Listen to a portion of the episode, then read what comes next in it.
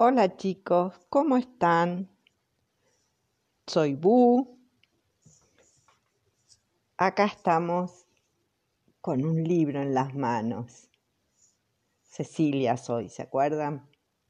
Es un libro de Elsa Bornemann.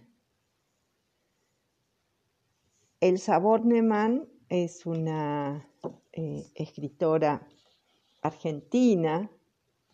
Este librito es de la editorial El Ateneo y era de mis hijas cuando eran chicas. Se llama De colores de todos los colores. Y dice así.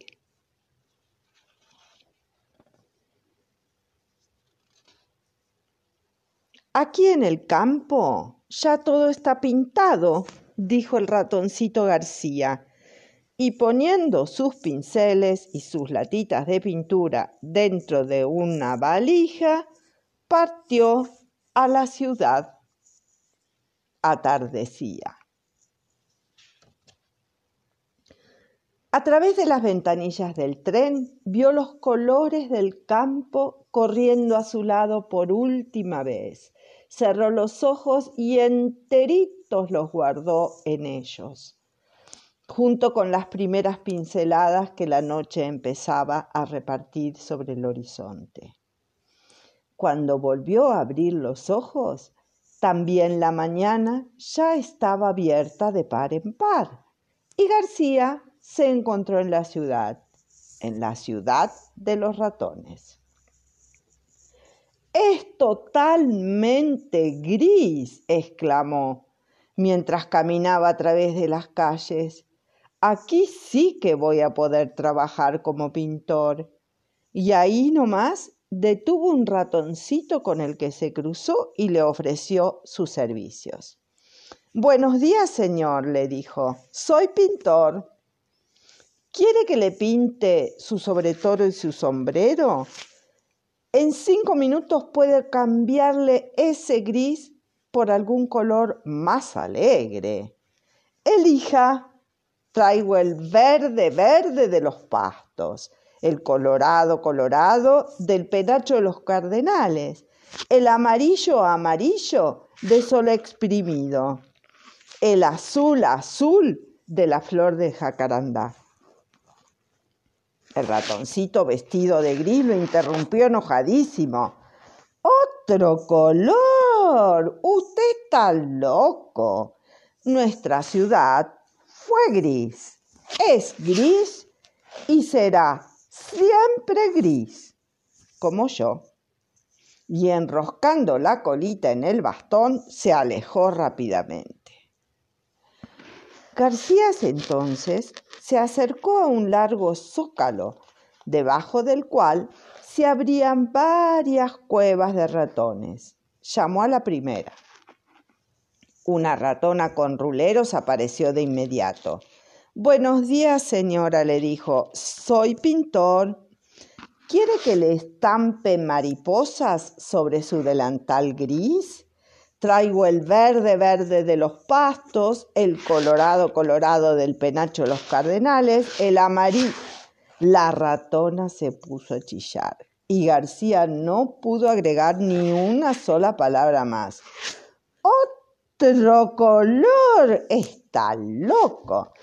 En mi casa todo ha sido siempre gris. Es gris y seguirá siendo gris, como yo. Blam, aulló la puertita de la cueva al cerrarse sobre los bigotes de García. Golpeó otra puerta. Dos viejos ratones mellizos lo recibieron. Buenos días, señores ratones. Soy García. ¿Quieren que les pinte las paredes de su cueva? de grises pueden convertirse en verdes, verdes como los pastos, en coloradas, coloradas como los penachos de los cardenales, en... Los viejos gruñeron a dúo. ¡Otro color! Está loco, el único color que conocemos es el gris. Y a esta edad ya no tenemos interés en conocer ningún otro. La vida de la ratonería de esta ciudad fue gris, es gris y siempre seguirá siendo gris. Como nosotros, adiós. Y que le vaya bien, campesinos salvajes. Porque se acuerda que el ratoncito García venía del campo. García se dirigió entonces a una cueva de 20 pisos y con las patitas abiertas apretó al mismo tiempo los timbres de todos los departamentos. Las voces de un montón de ratones se confundieron preguntando, ¿quién es? Buenos días, damas y caballeros, respondió García al portero eléctrico. Soy un pintor repleto de colores. Deseo conversar con ustedes. ¿Tendrían la amabilidad de bajar al hall de entrada? En un segundo, los ascensores de la cueva en propiedad horizontal se llenaron de ratoncitos sorprendidos. Un pintor en la ciudad y repleto de colores. ¿Acaso existía otro color que no fuera el gris? Imposible. Si hasta sus sueños eran grises, porque soñar con montañas de queso Roquefort, sí, con árboles que daban frutas de queso Gruyère, también, con torres construidas con bloquecitos de queso de rayar, por supuesto, con pistas de patinaje de queso crema helado, seguro. Pero todo en sus sueños era gris, hasta el queso camembert Gris, gris. Dale que dale con el gris. ¡Qué ojo! Es un delicioso color, pero no es el único. Por eso, cuando García les ofreció otros colores, lo rodearon asustadísimos y gritaron, Está loco, está loco, socorro, hay un loco suelto. Como las voces eran muchas, muchísimas, la solitaria vocecita del pobre García, intentando explicarles de qué se trataba la cosa, ni se oyó. Pero las muchas voces sí que se oyeron, y así fue como nuestro ratón fue a parar al manicomio. Para su asombro, en un sótano se encontró de repente frente a varios ratones de barbas blancas que lo miraban con ternura. El de la barba más larga le dijo, No nos tengas miedo, jovencitos, nosotros estamos encerrados por tu misma causa. Estas latas que ves detrás de las telarañas son nuestras latas de pinturas de colores, de todos los colores. Claro que ya se secaron, hace tantos años que vinimos aquí, ¿nos permitirías ver y oler tus pinturas frescas? Nadie se imagina cómo las recordamos a pesar del tiempo transcurrido y cuántos las seguimos amando.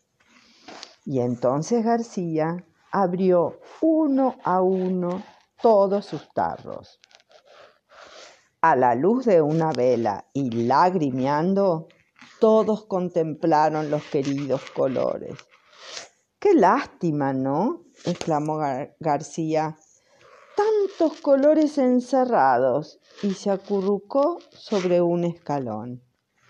Enseguida se quedó dormido. Su larga colita también. Por eso, al desarrollarse blandamente, cayó dentro de una lata de pintura la celeste celeste. Al rato, como ratón extranjero, fue echado de la ciudad por el propio director del manicomio. Y entre estas frases, sepa usted que en nuestra ciudad todo está organizado en gris, prohibido otro color. nuestra ratonería solo conoce el gris y bien conforme que está con él. No vamos a permitir que usted la enloquezca con sus colorinches. Fuera de aquí. García se dirigió entonces a la estación de trenes, arrastrando su colita de tan triste que estaba. Una estela celeste se formó entonces a su paso. Una línea de azulejitos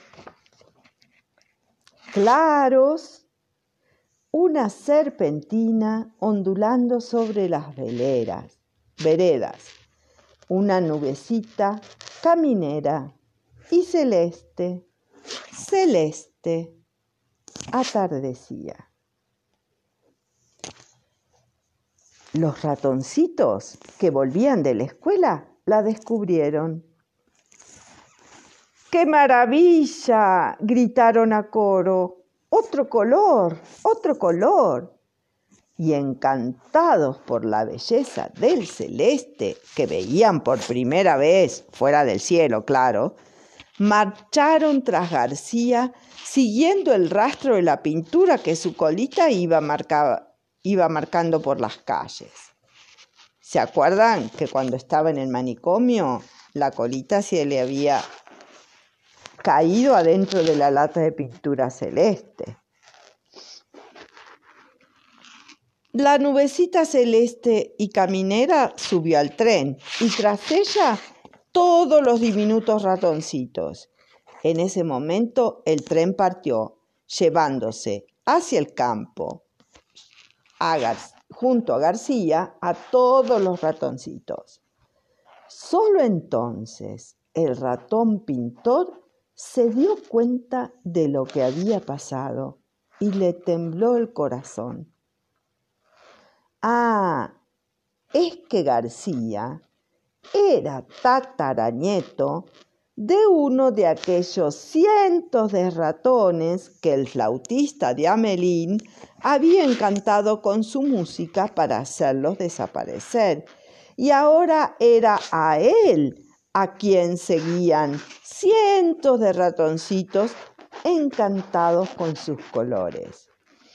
Vaya si era importante lo que estaba sucediendo y debía decidir de inmediato qué hacer con todos esos pequeñitos. Claro que como García era un ratón y no un hombre, como el famoso flautista, no tenía ni la más mínima intención de dañar a sus iguales. Enseñarles, dijo. Eso es. Debo enseñarles la hermosura de cada color. Pensó García, y a su lamparita de ideas casi se le produce un cortocircuito de la emoción. Y enseguida, pliquití, plac, se le prendió totalmente. ¿Y qué idea lo iluminó? Pues la mejor, dejar que aquella multitud de inocentes ratoncitos lo acompañaran hasta el campo. Y así fue como, a pleno campo y durante varios días, García despertó a todos los colores para los pequeñitos y ellos aprendieron a reír con el verde, a sentir el anaranjado, a llenarse de amarillo, a juntar el violeta, a empacharse con el celeste. Una noche García lo llevó de regreso a la ciudad gris. Antes de que los ratones grandes se levantaran, él y los chiquititos, con, pincel, con pinceles y latas de pinturas, la recorrieron de punta a punta, desparramando colores hasta aplastar el gris. La ciudad amaneció brillante y multicolor, y sobre ella, reventando de puro colorado, el sol se desperezó, sorprendido y feliz. ¿Y qué pasó cuando se desperezaron los ratones grandes? Bueno, ellos ya estaban demasiado acostumbrados al gris y refunfuñaron, por supuesto, contra los colores hasta el fin de sus días. salvo los viejos ratones de las barbas blancas que recobraron su libertad y que fueron los encargados de ayudarles a entender por fin que la ciudad lucía así verdaderamente más hermosa. ¿Y qué pasó con los ratoncitos diminutos? Pues ellos crecieron y entonces entre los colores y después se los enseñaron a sus hijitos y los hijitos de esos hijitos a sus hijitos y los hijitos de los hijitos de esos hijitos a sus hijitos. Y todos juntos continuaron desparramándolos sobre la ciudad, que a partir de ese entonces siguió siendo de colores, de colores, de todos colores. Fin. ¿Y tu ciudad cómo es? ¿Es gris? ¿Vos ayudás a ponerle colores? Un beso para todos. Hasta el próximo cuento.